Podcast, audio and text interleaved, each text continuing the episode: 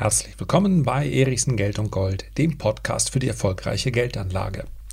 Gerne werde ich heute freimütig darüber berichten, ob ich persönlich eigentlich noch arbeiten müsste. Darum soll es natürlich nicht an erster Stelle gehen. Ich möchte über Frugalisten sprechen, über Menschen, die sich auf ein Minimum reduzieren, um dann früher in die Rente gehen zu können. Was braucht es dafür und für wen ist dieses Projekt eigentlich geeignet? In diesem Podcast geht es fast immer um Themen rund um die Geldanlage. Es geht aber ganz selten um Geld in isolierter Form, denn Geld hat keine Energie. Geld interessiert mich noch nicht mal besonders. Geld bekommt immer dann eine Energie, wenn ich es konsumiere, mir also damit etwas kaufe, oder wenn ich es investiere. Seien es nun Aktien, seien es Immobilien, seien es Edelmetalle, seien es vielleicht Rolex, Uhren, Oldtimer, Weine, was auch immer. Sachwerte, Investitionen, bei denen ich mir äh, erhoffe, heute bezahle ich einen Preis und das, was ich dort gekauft habe, wird dann in ein paar Monaten oder ein paar Jahren mehr wert sein. Das ist der Sinn einer Investition. Der Werterhalt und gleichzeitig noch der Vermögenszuwachs. Heute geht es aber um Geld, denn es gibt eine Reihe von Menschen, für die spielt Geld eigentlich keine Rolle, aber dann auch wieder eine sehr große. Die Rede ist von Frugalisten. Also Menschen, die sich bewusst auf ein Minimum an Konsum reduzieren, um dann frühzeitig unabhängig zu sein, früher in Rente zu gehen, genug Geld zu haben, um nicht mehr arbeiten zu müssen. Und natürlich gehört dann zu so einer Episode auch dazu, dass ich von mir selber berichte, das aber nur am Rande. Denn ob ich eigentlich noch arbeiten müsste, hängt natürlich mit meinem Konsum zusammen. Und ich beantworte es mal so. Ich klicke mal im Hintergrund. Das monatliche Durchschnittsgehalt eines vollbeschäftigten Arbeitnehmers in Deutschland liegt bei rund 3000, ja, fast 4000 Euro brutto. Das ist also das Durchschnittsgehalt. Darauf bezahlt man dann noch Steuern, hängt davon ab, ob man alleinstehend ist oder familiär gebunden, ja, verheiratet, Kinder hat und so weiter. Also sagen wir mal rund 4000 Euro brutto. Wenn wir das als Grundlage nehmen, dann müsste ich nicht mehr arbeiten. Das heißt also, die Kombination aus Vermögen und aus passivem Einkommen reicht aus, um diese 4000 Euro brutto im Monat zu haben. Das kann sich sehr schnell natürlich ändern, also der Status des Ich müsste nicht mehr arbeiten, wenn ich mich ab morgen oder auch übermorgen dazu entschiede, in Saint-Tropez oder in Monaco oder in beiden Orten, im Winter vielleicht in Kitzbühel, mir noch ein Apartment, eine Wohnung zu kaufen, Schiffe zu unterhalten und jeden Tag in irgendeiner Nobeldiskothek eine VIP-Area zu buchen dann müsste ich auf jeden Fall arbeiten, dafür reicht es nicht. Also die Frage, muss ich eigentlich noch arbeiten, kann sich ein jeder stellen und wird sich dann sofort im Anschluss damit beschäftigen müssen, wie viel gebe ich eigentlich aus und wie viel brauche ich eigentlich. Und damit sind wir bei den Frugalisten, denn auch die müssen sich die Frage stellen. Den Frugalisten, den idealtypischen gibt es ja nicht. Denn die Antwort auf die Frage, wie viel brauche ich später, kann ja nur ein jeder selbst geben. Möchte ich also mein ganzes Leben, und das ist keine Wertung, sondern einfach nur eine Beobachtung dessen, wie viel jemand braucht, ein, einen reduzierten Lebensstil führen? Oder geht es mir darum, dass ich später möglicherweise mir ein ganz anderes Leben leisten kann und deswegen verzichte ich heute? Ich habe mir mal so ein paar Schlagworte rausgesucht. Also ein Schlagwort, das kommt am häufigsten, wenn man danach schaut, was Frugalisten so machen, was sie ausmacht. Sie leben sehr bescheiden. Sie reduzieren sich auf ein Minimum. Und wir könnten natürlich eine Stunde lang darüber sprechen, was das überhaupt ist. Denn Bescheidenheit oder das Gefühl, reduziert zu leben, beinhaltet ja eigentlich eine gewisse Erwartungshaltung. Es gibt ja Menschen, die führen ein Leben und haben das Gefühl, das ist für mich ein ganz normales Leben. Und genau das gleiche Leben mit dem gleichen Konsum, dem gleichen Verhalten wird jemand anders der möglicherweise anders groß geworden ist, der etwas anderes gewohnt ist, wird für ihn ein sehr, sehr bescheidenes, ein sehr, sehr reduziertes Leben sein. Also nehmen wir mal so ganz klassische äh, Stereotype und schauen uns jemanden an, der in, ich habe da jemanden im Kopf, aber ich werde keine Namen nennen, der wohnt vielleicht München Innenstadt. Der geht gern und regelmäßig aus äh, in Clubs, der geht essen, der fährt in den Urlaub. Also, wir sprechen nicht von den Spielern des FC Bayern München, aber von jemandem, den es, dem es sich, der es sich in München Innenstadt sehr gut gehen lässt. Und der wird vermutlich nicht das Gefühl haben, weil er ja genau in dieser Stadt wohnt, in der es einige Menschen gibt, denen es gut geht, dass er jetzt ein, äh, ja, ein Großkupferter wäre. Wenn wir jetzt jemand anders nehmen und der lebt ein Leben auf dem Land, steht morgens früh auf, kümmert sich möglicherweise um den Hof oder oder oder. Der hat gar nicht die Möglichkeit, so viel zu konsumieren. Wenn wir jetzt den aus der Münchner Innenstadt, ja, ich weiß, alles voller Vorurteile, ist nur ein Bild, wenn wir den jetzt nehmen und den würden wir jetzt in dieses Landleben verfrachten, der würde sich also den ganzen Tag lang darum kümmern, würde arbeiten, oft auch körperlich, der hätte gar keine Zeit, denn es gibt gar nicht so viel Angebot dort, in irgendwelche Clubs zu gehen, in irgendwelche Restaurants zu gehen, sich ähm, im Schaufenstern schöne Dinge anzusehen, dann hätte der den Eindruck, das wäre ein sehr reduziertes Leben, ein Leben auf, den, auf das Minimum beschränkt. Obwohl das für denjenigen, der das gewohnt ist, ein ganz normales Leben ist. Also, Wer sich als Frugalist bezeichnet, lebt erstmal nach seinen eigenen Maßstäben und das ist ja auch gut. Bei dem Punkt, sich heute darauf zu beschränken, nur das Nötigste zu konsumieren, im Übrigen der erste, das erste Suchergebnis, was ich hier bei Frugalist bekommen habe, da bin ich beim Leben eines Frugalisten gelandet auf der Seite der Sparkasse Hannover eigentlich ganz schlau gemacht. Das Leben als Frugalist mit 40 raus aus dem Job. Was ist natürlich aus Sicht der Sparkasse Hannover ganz wichtig? Naja, Geldanlage heute auf das Minimum beschränken, ein Großteil seines Einkommens, und hier ist die Rede davon, dass Frugalisten bis zu 80 Prozent ihres Einkommens sparen können, um sich damit ein dickes Polster für die Altersvorsorge zu, anzulegen. Und was sollte man dann machen? Und das ist ja klar und das ist auch grundsätzlich mal nicht verkehrt. Na, die 80 Prozent dann anlegen.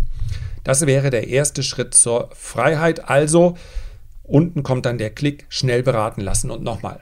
Das ist völlig in Ordnung. Ich finde die Idee eigentlich sogar ganz gut. Aber da sind wir an einem Punkt. 80 Prozent dessen, was ich verdiene, sparen. Das ist schon eine ganze Menge. Es gibt so die Faustregel, ich habe sie mit Sicherheit nicht erfunden, aber schon häufig wiederholt.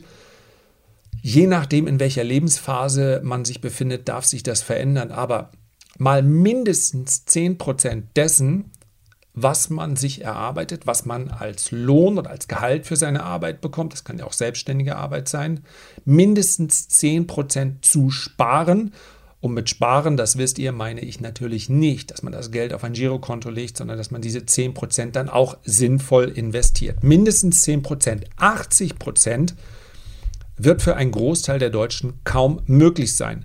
Da sind wir wieder beim durchschnittlichen Einkommen von 4000 Euro brutto.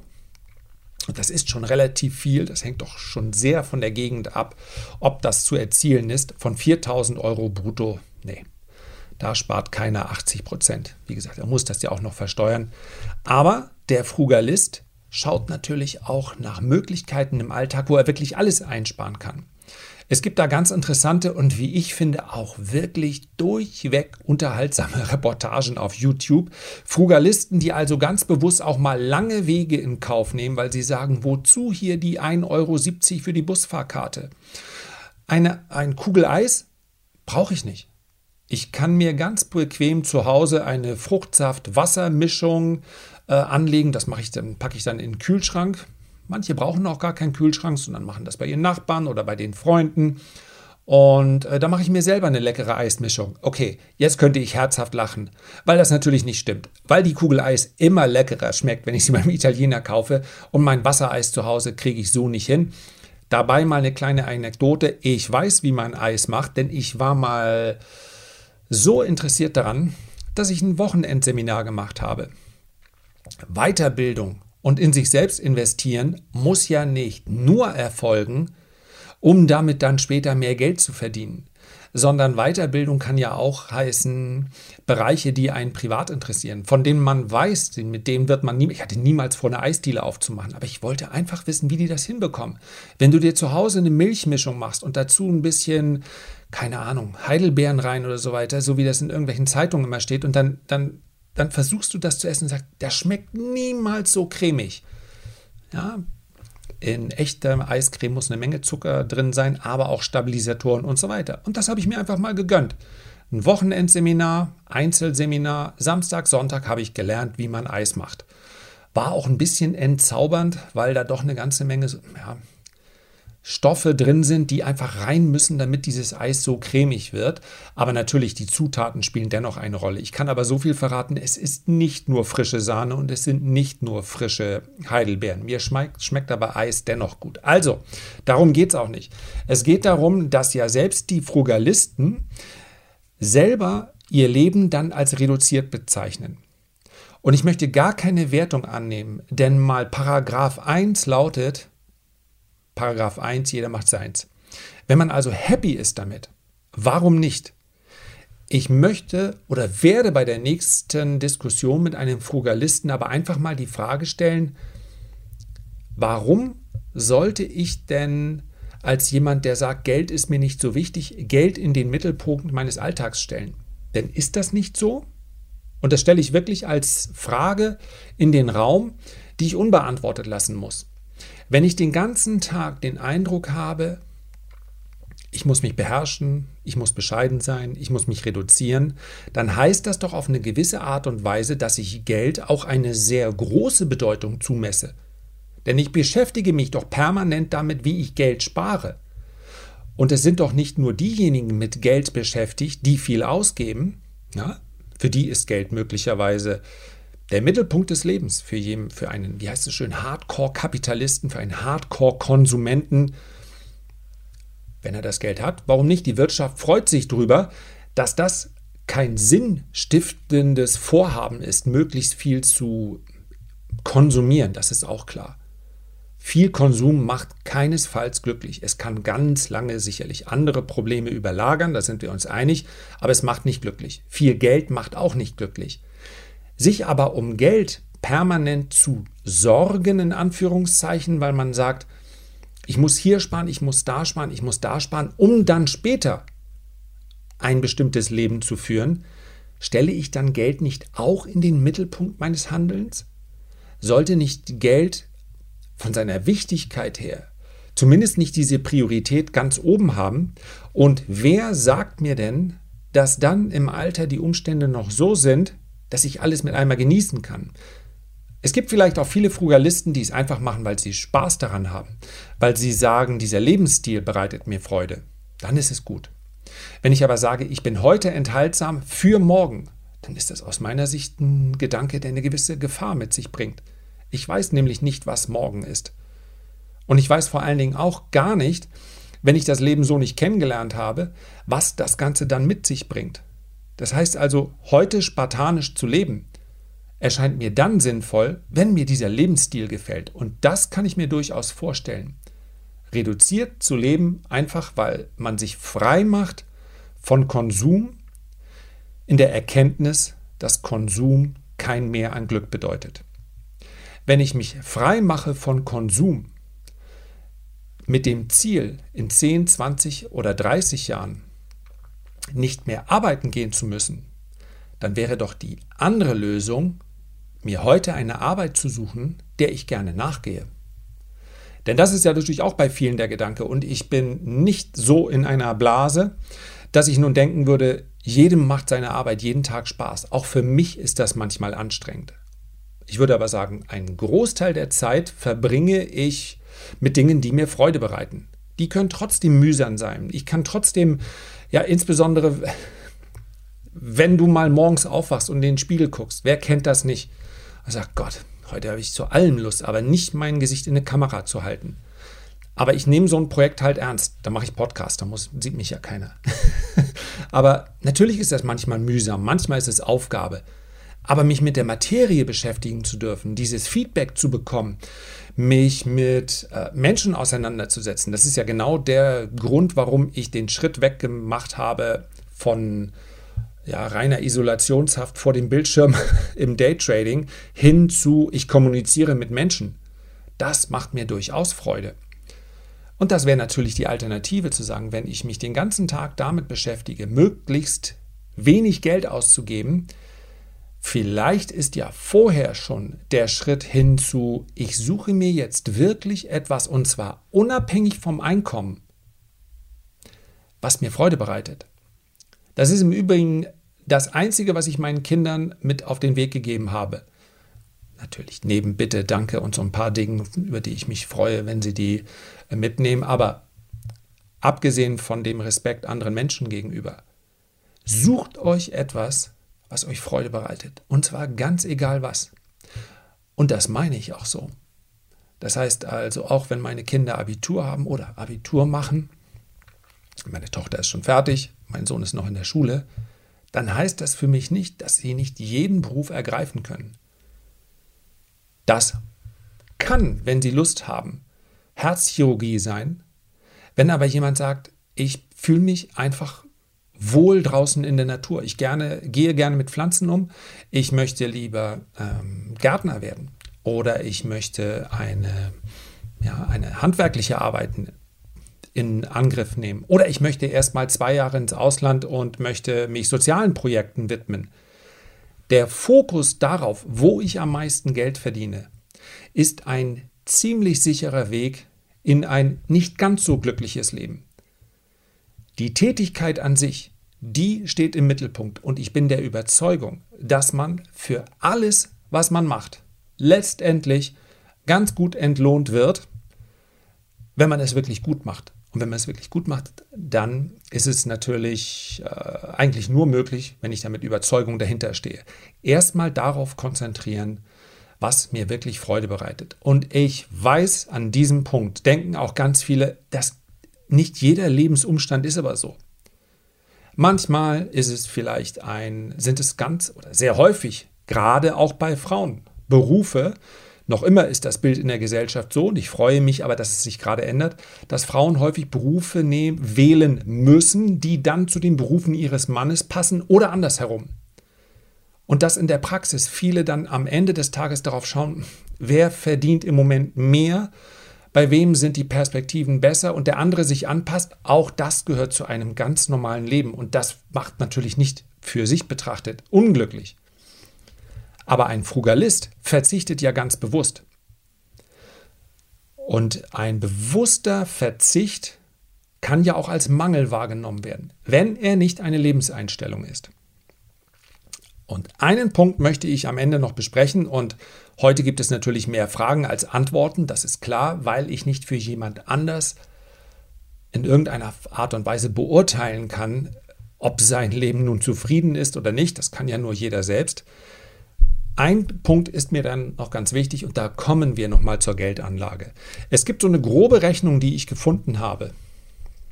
Ja, nicht in, tatsächlich per einfacher Suchmaschine, Frugalistenportal war es nicht. Grobe Rechnung, dass man im etwa, in etwa 25 Mal so viel braucht, wie man im Jahr dann später konsumieren möchte, also ausgeben wird.